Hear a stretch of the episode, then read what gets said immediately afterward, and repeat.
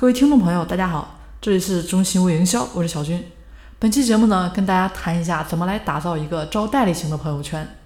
不知道大家有听过这么一句话没有？就是说朋友圈啊，你刷什么就会带来什么啊。其实也就是说，你朋友圈里面的内容呢，所吸引的群体是不一样的。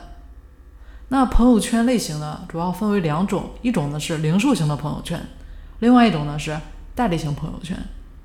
那今天呢，小军这边主要给大家讲一下代理朋友圈必须具备哪些要素。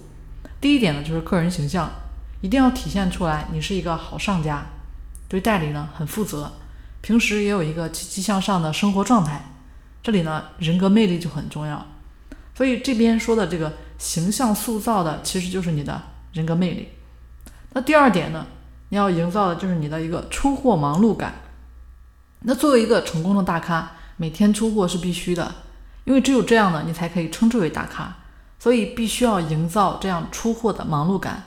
其次呢，就是代理的补货和升级提示啊，以及自己大额度的补货，这些要素呢都是必须具备的。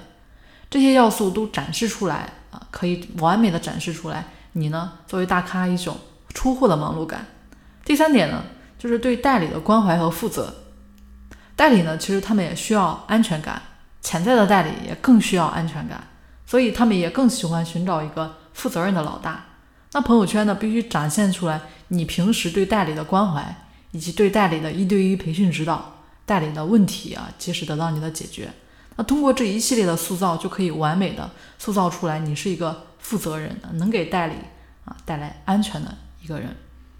第四点呢，就是展示好你这个团队的一个好的产品。其实好的产品，公司团队啊是微商事业的一个基础。那潜在代理呢，他们在寻找产品的时候也是非常重视这一点的。